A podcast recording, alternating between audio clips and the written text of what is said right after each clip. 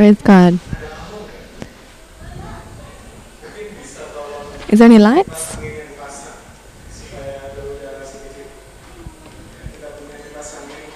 Or maybe we'll put some fan on. Is there any fan?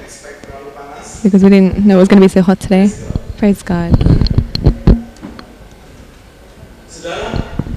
Friends, today I'm going to be talking about because of love, the second episode. You'll remember when I spoke about this in my first series. So this is going to be the Because of Love series number two. Because of Love, this series number two. so friends, the more modern times get, the more modern a country gets.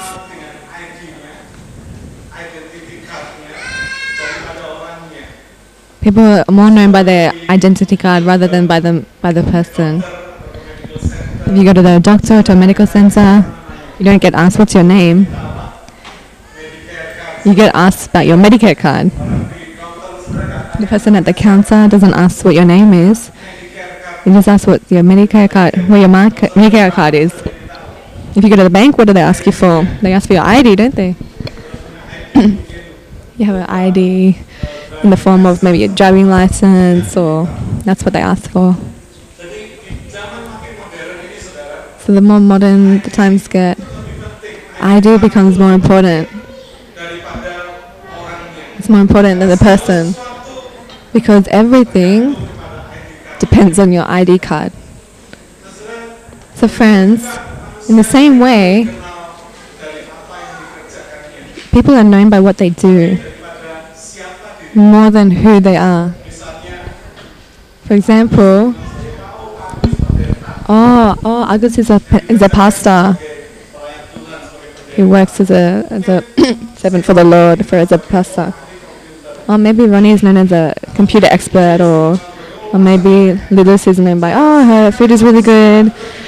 So often humans are known by what they do, rather than who they are, rather than who they actually are. People remember more about what they do rather than who they are. More about who, rather than who they are or what their character's like. But it's different if you put if you have children. If you have children, I still remember when my children were small. When I showed my photo to my children, my parents didn't look at it and they go. My parent, my children look at and they go, "Oh, this is daddy. This is dad." Or if they see if they see the mothers, but they say, "Oh, this is mum." There's it's something different about that. When our children see us, they see us more than like just what we do, but they look at us from who we are. So how does God see us? Does God see us from what we do? Or does he look at us from about from who we are? What what's the measurement that God uses? Let's look together from 1 Samuel 6 16 7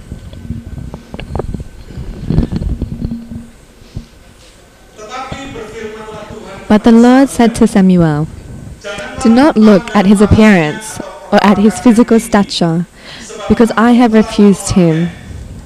For the Lord does not see as man sees, for man looks at the outward appearance, but the Lord looks at the heart. So how does God look at us? The first thing he looks at is our heart. From 1 Samuel 16 verse 7, it talks about how God chose David.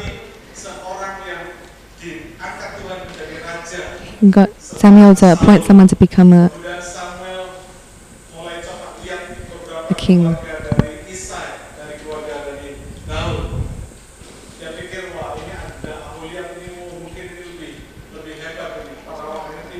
Samuel was saying, "Oh, this this family looks good because they have a really good family," but God said, "No, that's not the case. I don't look at that."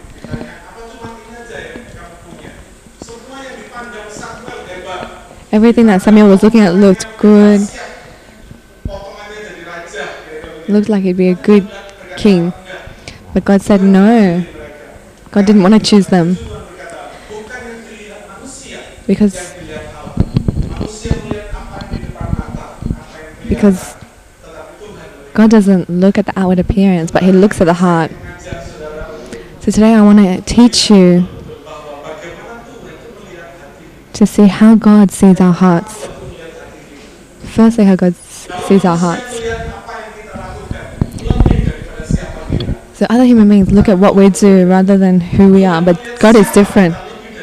God looks at who we are rather than what we do. If people think consider you to be good,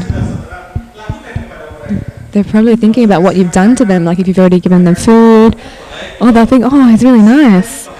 Oh, this person's really nice, you know. Or they give you money, they think, oh, wow, they're so nice. Why? Because because because of what we have done. But the Lord sees our hearts.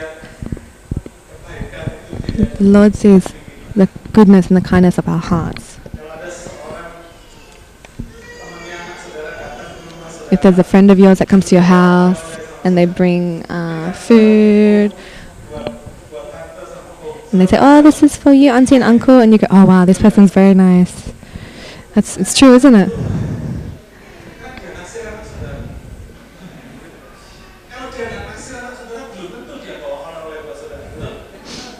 But if they like if they like your relative, they probably won't be giving you food, will they? But whatever is we see is doing good in our eyes, it's not necessarily good in, in God's eyes. Because if the people do good, usually there's a, something behind it. There's something behind it. The Lord sees the heart, doesn't look at what we do. So we need to be careful.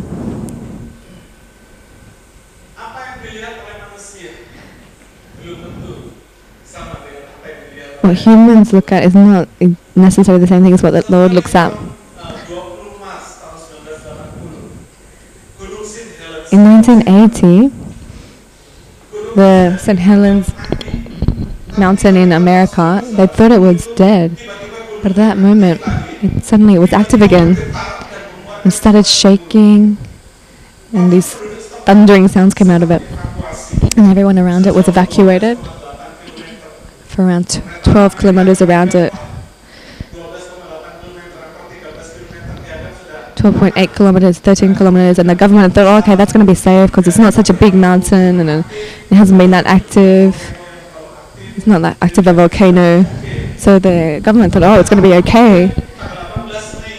But then on the 18th of May in 1980, Gunung ini mulai mengeluarkan this volcano started started bringing out sounds which were even crazier. And on the slope of the hill, they could see there was a there was a, a part that started bubbling. It was kind of coming out. And then the the expert said, "Oh, don't worry. From our experience, there's a there's never been a mountain where the the the volcanic flow has come out of the side. It always comes out of the top, out of the crater, because it's got the the crater, and then and the lava comes straight out of that, comes out to the top. But not long after that,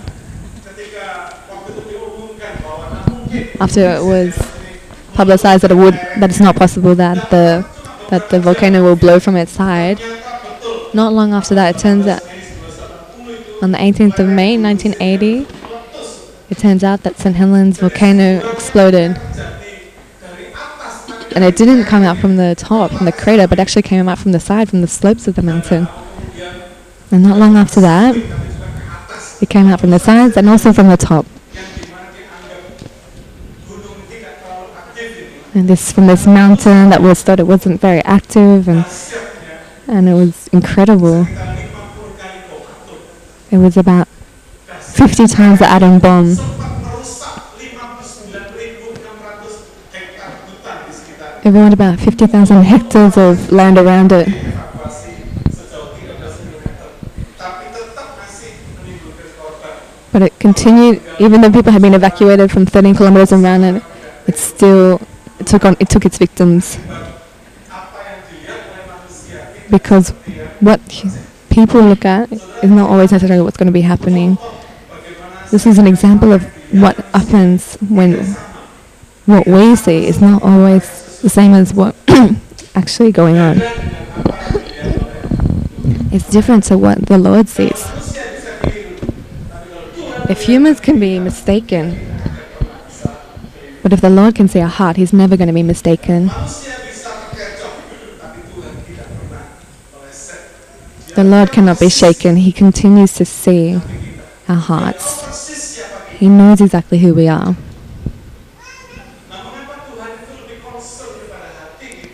So why is the Lord so concerned with our hearts rather than with our deeds or our performance or our appearance? 18 sampai 20 A mengatakan demikian tetapi In the Word, in Matthew 15, 18, it says, But those things which proceed out of the mouth come from the heart, and they defile a man. For out of the heart proceed evil thoughts, murders, adulteries, fornications, thefts, false witness, blasphemies. These are the things which defile a man. From all our thoughts, usually it's through our words. Usually it comes out through our words.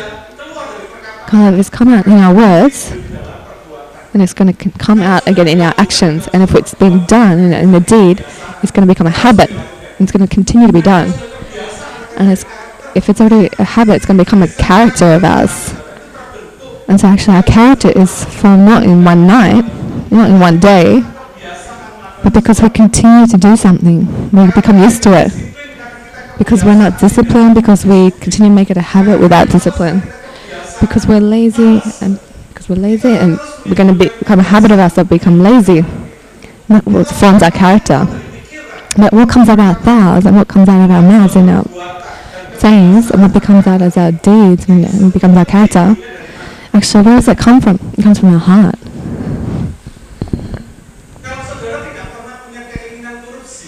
If you've never had an, a desire to be corrupt, even though we've had an opportunity to be corrupt, we're not going to become corrupt. Is that right? People that, that do evil things, there's two types. One people it's a desire, and one for others it's, it's an opportunity. If someone doesn't have the desire to be corrupt, they, they won't do it.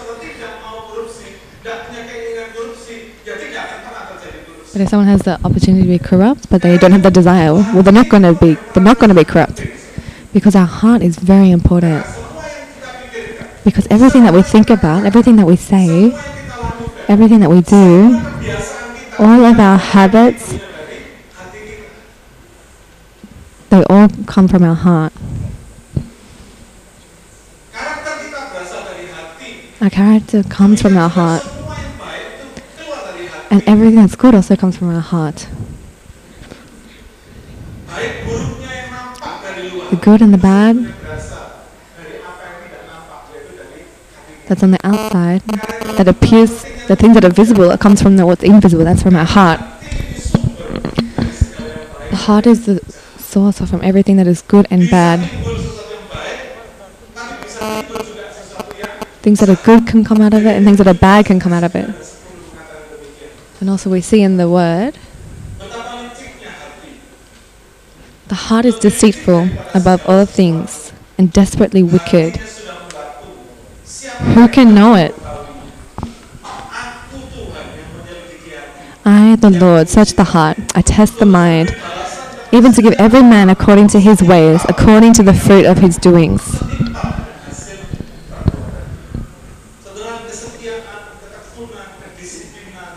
Our faithfulness, our discipline, our thankfulness, that all comes from our heart. And also our feelings of being unsatisfied, that also comes from our heart. If you see people and they continue to be complaining, someone that, that really likes to complain, that's a, their habit. They complain a lot, they're fussy. Have we ever met anyone that's like that? That no matter what you do, it's definitely wrong. Eat that, it's wrong. You do this, it's wrong. Have you ever met anyone that's like that? From your smiles, I can tell that you, you often experience this kind of thing. There's people like this, and so you know, no matter whatever they do, they continue to be fussy and complaining, and that, that all comes from their heart. Their heart is full of unsatisfaction, dissatisfaction, and that comes out in their m- mouth in what they say. But it's, it's the same with somebody who is good, who has a good heart, a heart that continues to give thanks, and from from their mouth they, they continue to say thanks, praise the Lord. But actually, in their heart, that's not the case. But someone that really does have a heart that gives thanks, what comes out of the heart is definitely going to be a thankfulness, gratitude, a feeling of satisfaction, and that's going to be reflected by their words, by their thoughts, by their deeds. Whatever the Lord gives them, they give thanks.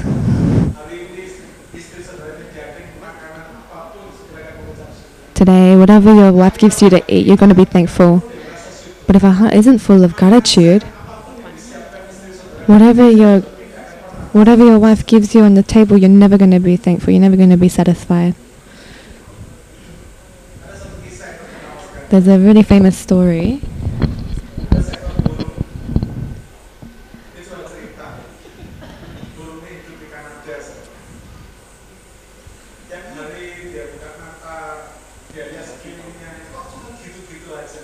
There's this bird in Canada, and they look outside and they they think, oh, why is it just this?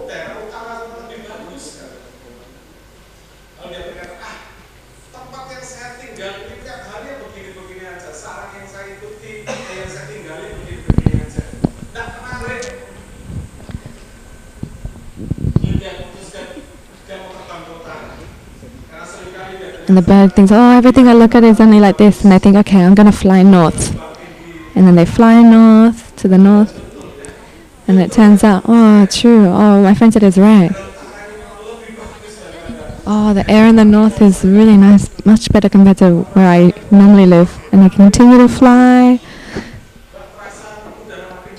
And, and the, the bird doesn't realize that the air is getting colder because they're enjoying it. Oh, it's a new environment. And they continue to fly up. And without feeling it, without realizing it, and it turns out that the snow is starting to fall. And, tu- and the snow starts going on its feathers. And then all the feathers get frozen, and then the, the bird falls down. And starts complaining, oh, the air out here is so nice, but why am I fall down? I can't even move, I'm frozen. And then they start complaining, and they start shouting, and then a buffalo came along. The buffalo came along and and peed on it. And the bird got so angry. And I'm, I'm shouting for help. And why you why do you pee on me? But it turns out that, that because because the pee is actually quite warm, it turns out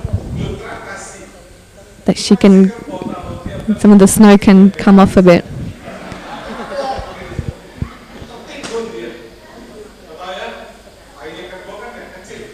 But then the buffalo actually did a poo on the bird, and so she got stuck in the snow.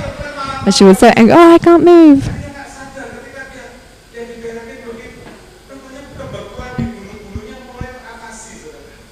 But then because of the, the, the buffalo's poo, which is actually quite big, it turns out that her feathers got better, and she could actually move, and then she got happy, and she could sing again. And she started shouting. And then she started to plan, oh, I wanna, I wanna fly again. But then not long after that, and she was still very dirty. And then uh, a cat came along, and the cat came along and, and started cleaning it, and then started licking, licking her. And she was licked by the cat and was so clean. And she was happy again, and she was starting to sing again. And she wanted to fly again, but then after that, she was eaten by the cat. This is a story, just a story. But from the story, what can we get out of it? We are often very dissatisfied as human beings. We hear from what people say, we hear from people's stories. And there's a saying that the, the grass on the other side is greener. It's so often that we are not thankful for what the Lord gives us. We always compare our lives with our, with other people's lives. We always compare our lives with our neighbors, with our friends, with our family. We always compare ourselves with others because we're not satisfied. We always feel, you know, heart, heart is always filled with something that's just not satisfied. Even though the Lord has given us what's the best. Amen? Who believes here that the Lord has given us the best? Even though you don't believe it's the best, but you need to believe, need to believe that it's actually the best for you.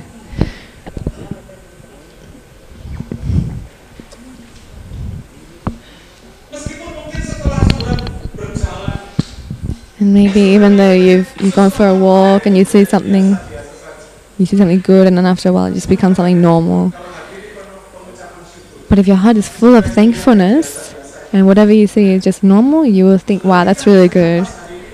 We can breathe today because that is good, isn't it? But you've never been thankful that we can actually breathe today. Whereas others are actually in the grave, but we can actually breathe today. We can see the, our eyes can see the beauty of this world. Sometimes we're just so ungrateful because we think that things are just being normal. We breathe, we see, we hear, we, we just see this as something normal.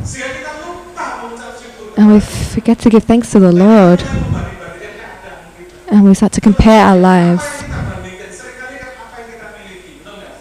Let's think. So often the thing that we compare is the things that we own. We start to compare our husband with the, someone else's husband.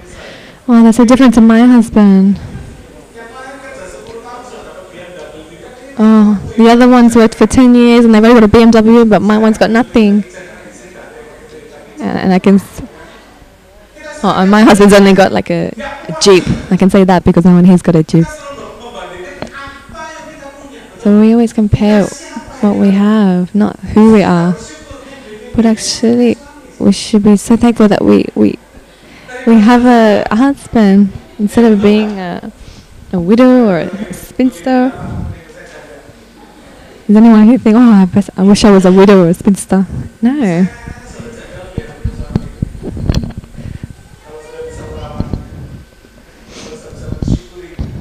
You need to be thankful.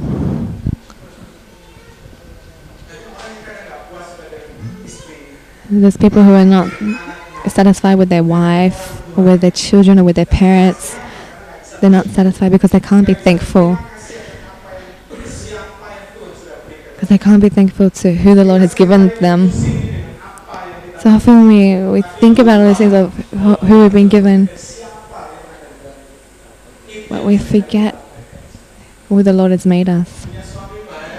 You have a good husband, but you're still not you're not satisfied. You have a good wife, but you're still not satisfied. You have good parents, but you're still not satisfied.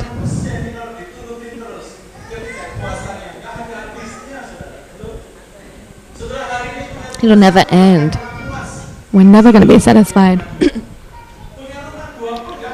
if you have two houses, if you've got one house, you're not going to be satisfied. You have two houses, you're never going to be satisfied. You've got three houses, you're never going to be satisfied.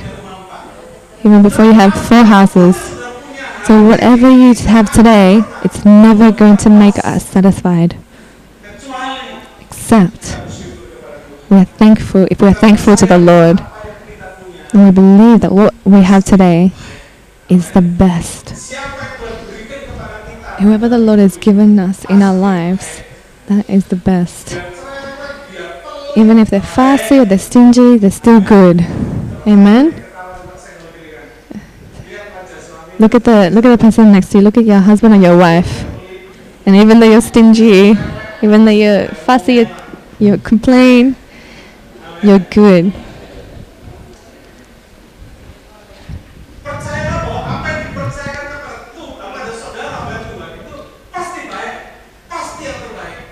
You need to believe that what's been given to you is, is definitely the best because the Lord sees our hearts. And today the Lord is examining our hearts. What would the Lord see in our hearts? Is our heart full of thankfulness? Or is it full of dissatisfaction? If today that you're s- you'll see in the word, the Lord says, if you're complaining, stop complaining. Give thanks. And those who complain, He says, don't be, com- don't complain, don't be fussy. The Lord says, be thankful.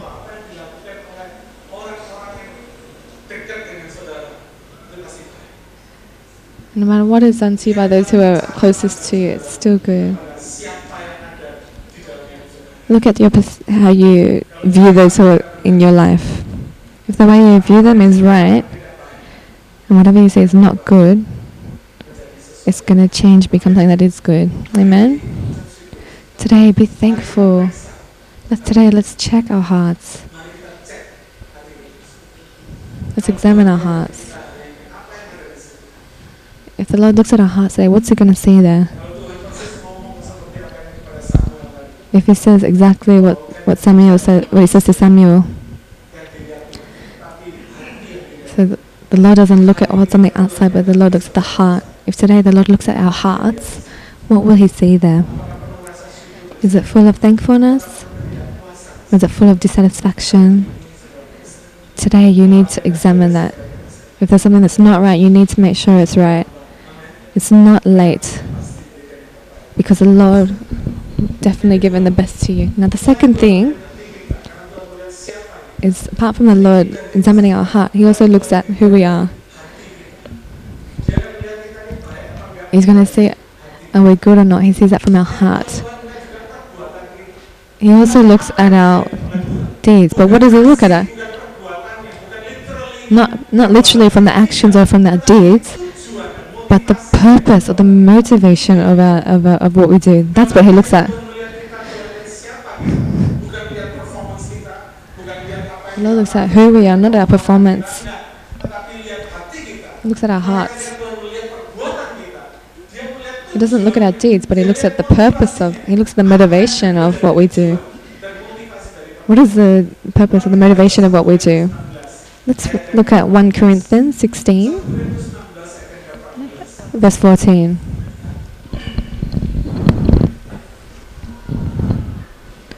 Lakukanlah segala pekerjaanmu dalam kasih. Let all that you do be done with love. This is very brief. Let all that you do be done with love. The Lord doesn't just see our heart, but He also looks at the motivation and the purpose of what we do. Motivation of doing something that's more important than actually what we do. Like, for example, I, I did it. Did an example earlier of, for example, if someone brings over food or souvenirs to you to your house. First, they bring food, and then they bring they bring fruit, and then they bring food, and the next time they bring something even more valuable, and you you think, wow, they're really nice. Why? Because because what they do is really good. No one says that it's bad. How can someone bring food to your house and you say, oh, you're, you're so bad, you're so evil? No, you'll say they're really good. But are they really true? Is it really good if they if they only bring it because they like your child? The motivation, you can see it from the, the reason of why they do it. God is interested in why we do something and not just what we do. He's interested in why, the reason behind it, the motivation, rather than what it is that we actually do. Because the aim or the motivation of what we do is uh, affected by many things. It can be affected by peer pressure. A lot of youth these days are affected by peer pressure, by their friends. Their friends wear gel and their hair goes up, and if they're not wearing it, they feel like they're not up to date.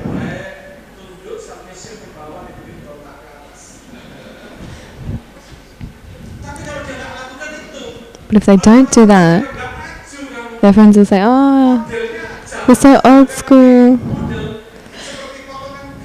You can't have just an, an old kind of cut. You need to you need to wear gel. You need to wear up and spiking." But if we continue to face peer pressure like this, if we don't have a Louis Vuitton bag, oh, it's not good enough. If you have, what's that FIFA brand? If you wear Alfie, that's alright. The peer pressure. Well, we do things because of peer pressure, because of the environment around us. And sometimes we feel bad, we feel guilty. Sometimes we do things because we do it out of guilt, because of greed, because of out of revenge, out of arrogance or pride, out of jealousy, envy. We actually need to be very careful of the reason why we do things, the motivation behind what we do. The Lord looks for the motivation in our hearts. Once I was a uni student or a high school student and they, they wag school. And actually, it turns out that day there was an exam, and these these four people weren't ready for it, and so they, they decided to jig school.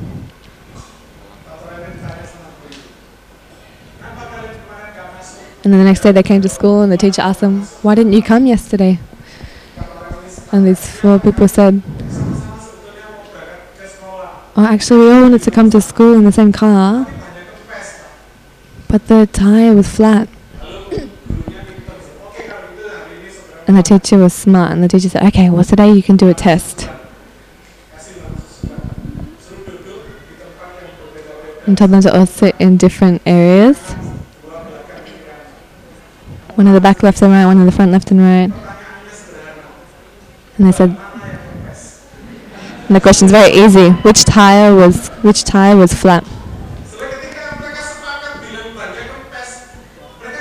When they all agreed to say that the flat the tire was flat, they hadn't agreed to say which tire was flat. And so when the teacher asked them which tire was flat, it was definite that all four of them would give them a different answer.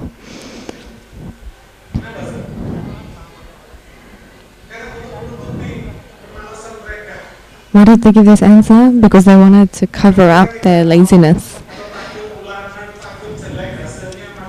They were scared that they get really bad results, and so that's why they jig school. To, so to cover up the reason why they jig school, they thought they'll, they'll just lie again.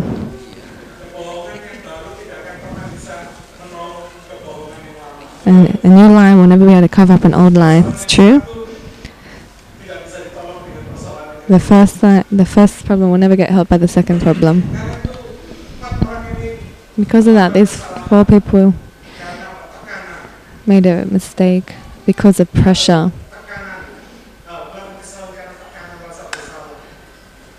Because of pressure, they felt bad.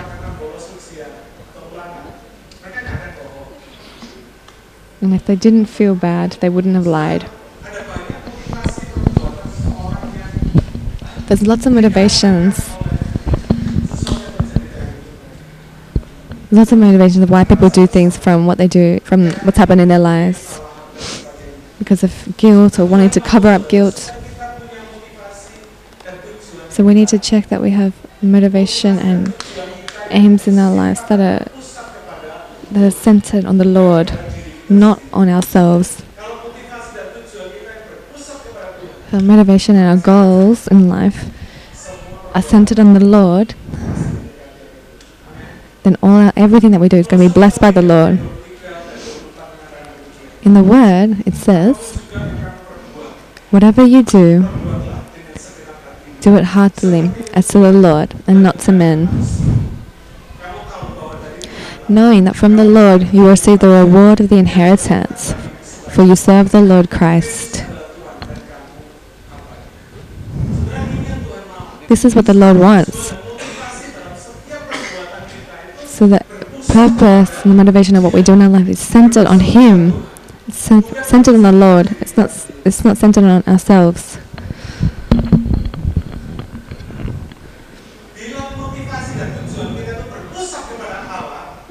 If our motivation is centered on the Lord, there's nothing in this world that will influence or affect us. Nothing will affect what we do.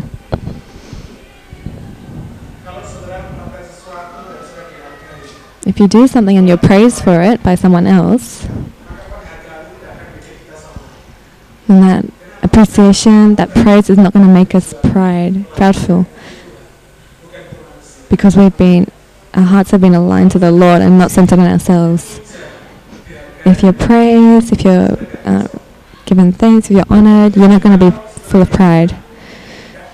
And even if you're accused and you're not given praise or honor for something, you're not going to feel down.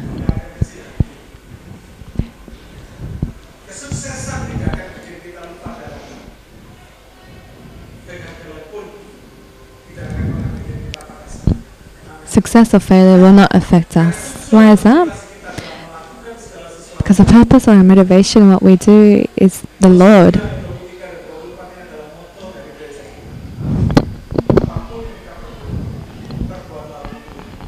And it says it says here in Colossians, whatever you do, do it heartily as to the Lord and not to men. And if we're serving in this place, if you're looking for praise or honor, that's a, you're in the wrong place. You're not going to get it. But praise and reward and appreciation that comes from the Lord.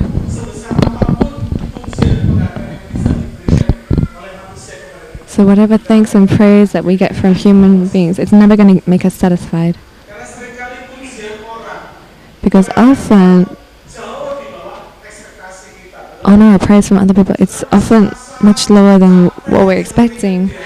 For example, we've been cooking and we were really tired. We, we want to be honored, we want to be praised. But often people will say bad things. They say, oh, it's not salty enough, it's not good enough. But that's, that's what humans are like. But you need to believe. But if we do that for the Lord, we will never be disappointed.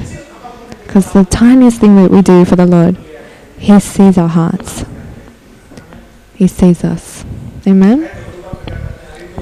In verse 24, it says, From the Lord you will receive the reward of the inheritance.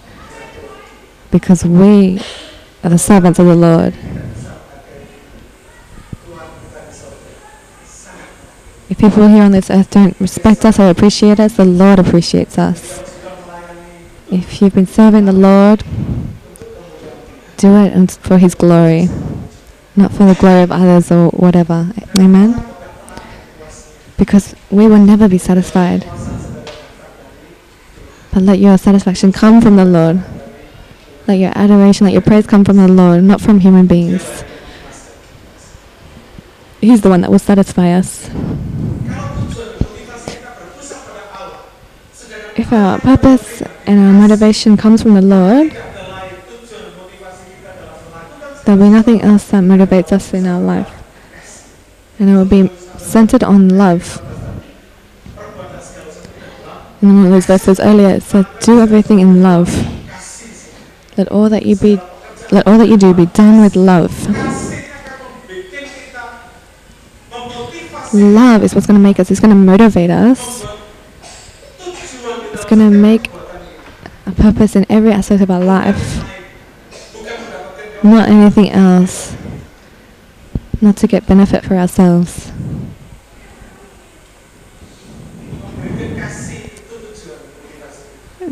To give love. That's the that's the purpose. That's the aim of our hearts. A heart for the people that you're serving, serving in love.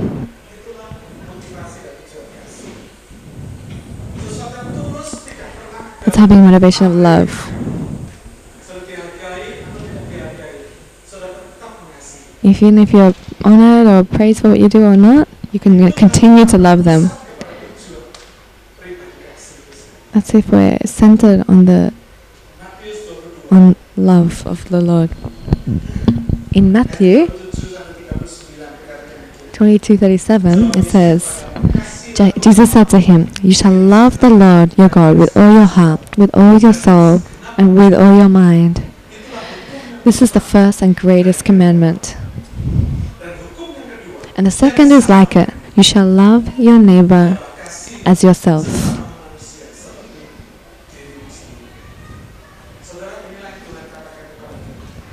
This is what the Lord says to us that we need to love the Lord with our whole heart, our soul, our mind.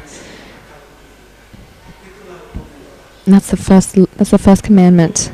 And the second one is that we need to love our neighbors as ourselves. We can love. We can love other people without loving the Lord. But we can't love the Lord without loving other people. If we say that we love the Lord, then there's another law that law that we cannot forget. That's that we that we have to love our neighbors as we love ourselves. Because the motivation and, of love needs to be planted in our hearts. So that we do things not out of duty or force, out of pressure or out of because we give up. Some people do it because they feel defeated. No, it's not because of that. We do it because someone else is smarter than us. A wife doesn't do something because they feel defeated by their husband, but they do because they love their husband. If you feel defeated by your husband, you don't you won't want to submit to your husband. And the same the husband doesn't love the wife because they feel like they're, they're victorious or they, they're more strength they're, they're stronger or anything or because I find money for you. Not because of that because of the motivation of love. It's the purpose of love in their life. This is really important.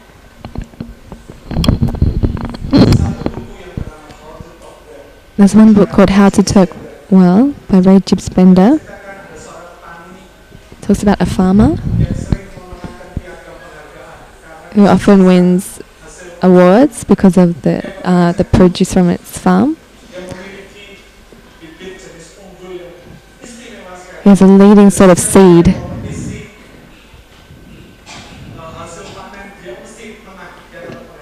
And often the produce in his farm often wins. And he's often he's questioned and he's asked by TV reporters, and what is what is the secret of your success? It's that you can win all these all these prizes in this agricultural sector. And he says the my success story is simple. I gave my my seed to my, my neighbors. But they say your, your neighbor is your competitor. Why would you give your leading seed to, to someone else? You need to keep it for yourself so that you can do an even greater harvest and you can sell things even for a higher price.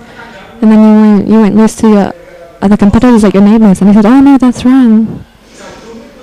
That corn,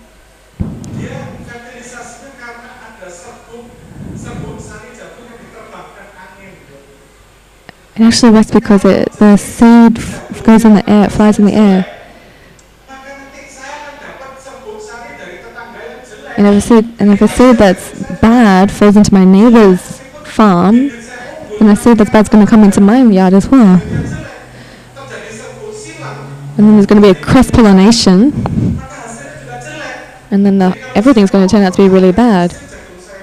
So if I want to have a good crop of corn, then I need to share share these good seeds to my neighbors, so that everyone can have this good good crop of corn. And so when this when this pollination happens, this cross pollination happens, then like the quality of my corn is going to continue to be really good.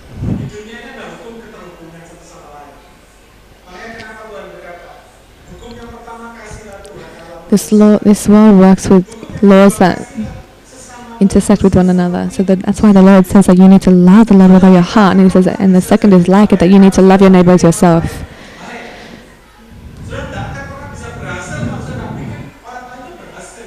You won't be able to succeed if you can't make others succeed. You will never succeed yourself if you be able to help others succeed. The people that are truly successful are the ones who are able to make others successful because of that succeed, because of that suc- success. There's a relationship. So as human beings in this world, we have a relationship.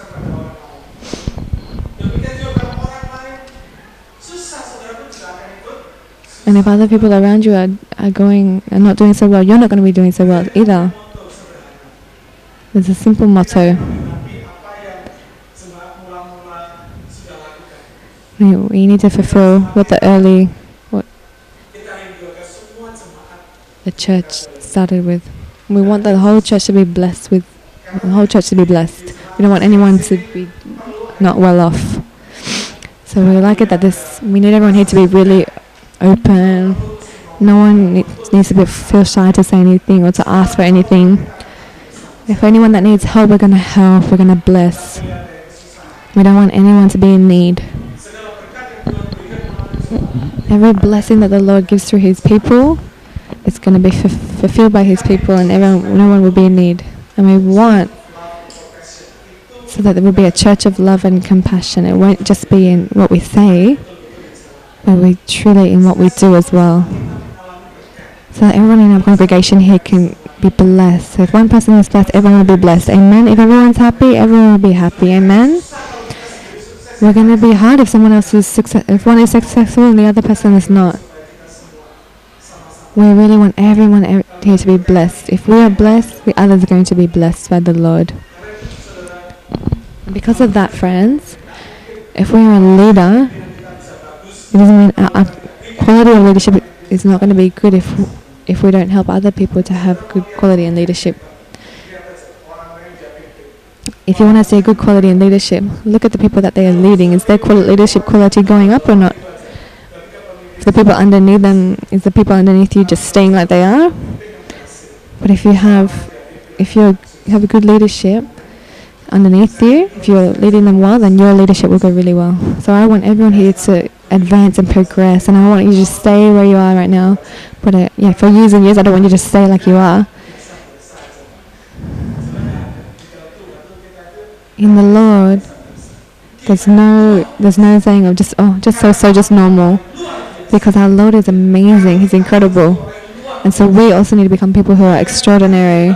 Not because we're amazing, not because we're great, but because the Lord is the one that makes us be extraordinary people. And don't be satisfied just being someone who's an ordinary person.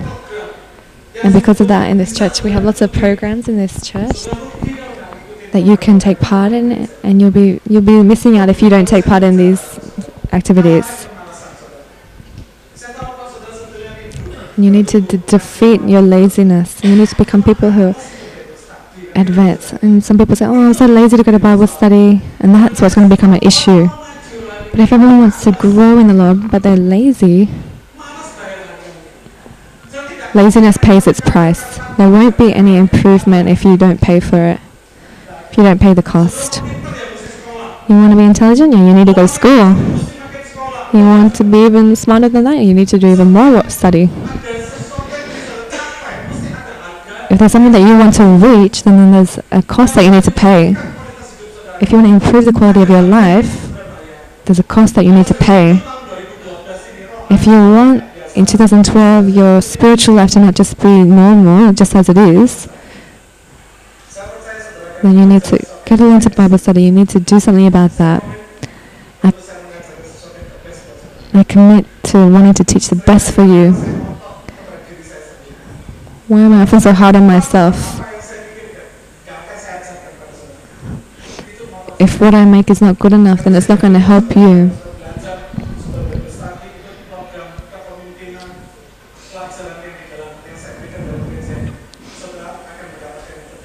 If you come along to Bible studies, you go to leadership meetings, and that you're going to be get you're going to get the best. That's my commitment to you.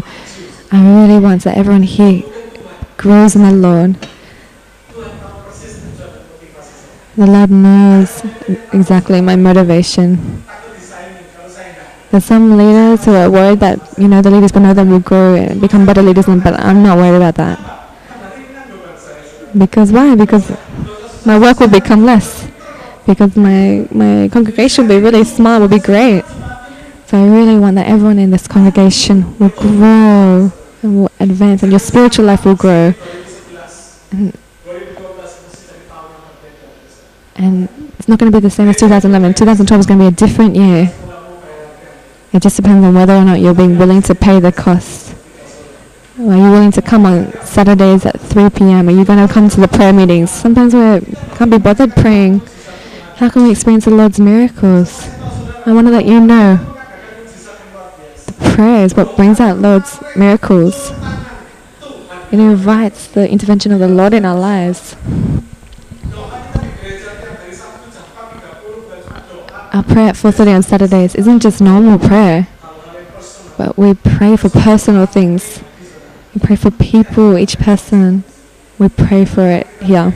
And let's look the help of the Lord and the miracle of the Lord, which is just incredible. Amen. So that's great. So friends, so why is this having a, a goal of love and motivation of love so important in our life?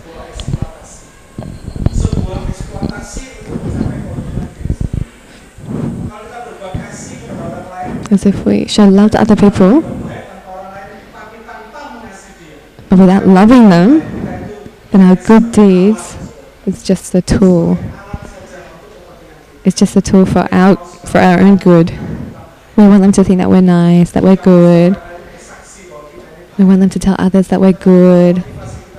But if our motivation is actually love, and that we're actually we're truly doing that without any false reasons, if we serve without love, then our serving will just be for popularity and be for our own ambition.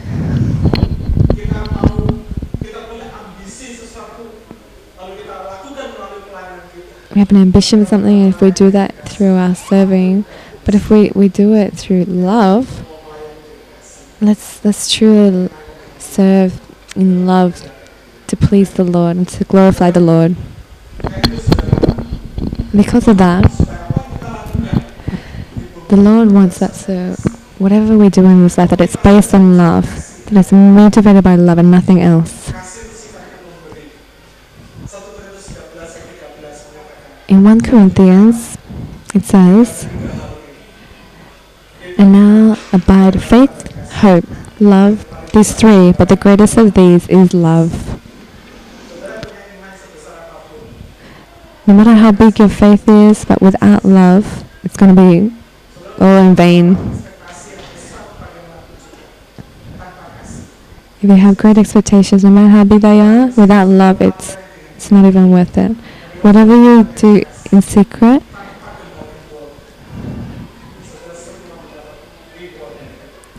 and what you do it in love, you're going to be rewarded by the Lord. The- Humans don't know what you do, they don't know the sacrifice you put in the sincerity of your heart, but you need to believe that the Lord knows. He's the one who's going to give the best to you. He will give according to what you have done. He will give according to the aim and the motivation of our hearts. So let's check our hearts. Let's examine our hearts. What we have done. What is the motivation of it? You serve your husband because of what? What's the motivation of it? You give money to your wife. Why? Why is that? What's the motivation of it?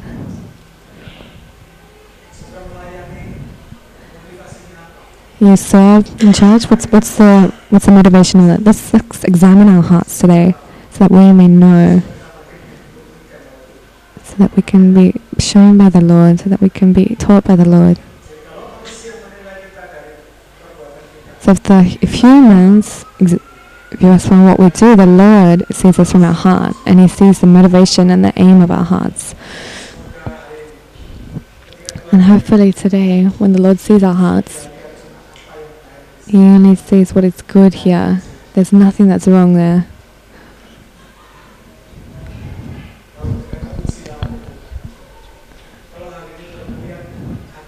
And you say to the Lord, examine my heart. And I, let's hope that the Lord only sees what is good, and let's, uh, let's hope that He sees thankfulness in our hearts. If you examine, if you let the Lord examine your hearts, let's hope that He will see love and sincerity, not full of ambition. Let's pray.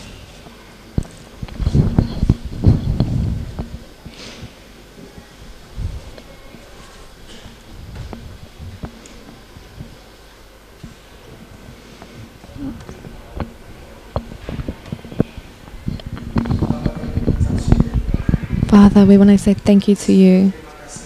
We're so thankful to you because you're so good. You're truly good. You're just amazing in our lives. You always give the best to us. Father, we ask today that you look at our hearts. If you see something in our hearts that's not right, so would you forgive us? Forgive us, Lord. We want to be open in your presence. We want you to see the truth. You want to see the actual state of our hearts. Would you check and examine us? So we would give the best heart, that we give the best to you. May your name be praised. We pray that you would also examine every motivation that we have in what we do. And that you would give to us, continue to give us enthusiasm to, to do things in, based on love. We want to do the best for you, Lord. We want to be, we want to, with sincerity of heart, we want to do everything out of love. And we know that you, Lord, you see all our deeds, all our motivations, all our aim. Would you forgive us, Lord? If even till now we're still not right, there's still lots of things which are not right in our hearts, would you forgive us? There's still lots of dissatisfaction in our hearts. Lots of complaints, true complaints in our hearts, which come out our, in our words, what we say, which come out in our thoughts, and even in our deeds and what we do. Would you forgive us? Would you forgive us? Would you teach us to see your goodness? To take in all your goodness into our hearts so that our hearts can be filled only by your goodness, your kindness, only by your love, so that we can do everything with a motivation of love, to love you and to love others, just as we love ourselves. Thank you, Father. I finished speaking for today, but we believe that your Holy Spirit, that you haven't finished blessing us. Would you seal your word in our hearts? And would you teach us to do your, your word, obey your word, as we are to obey your word? We want to do it for you every single day. Would you give us strength and would you enable us to do your to do your word in our lives? Thank you, Father. We we give you thanks. Would you bless us all? Yeah, this congregation here that you love, that we will all continue to grow in you, that our lives would continue to please you even more. Would your name be praised, and we give thanks in the name of Jesus. And we pray and we give thanks. Hallelujah. Amen.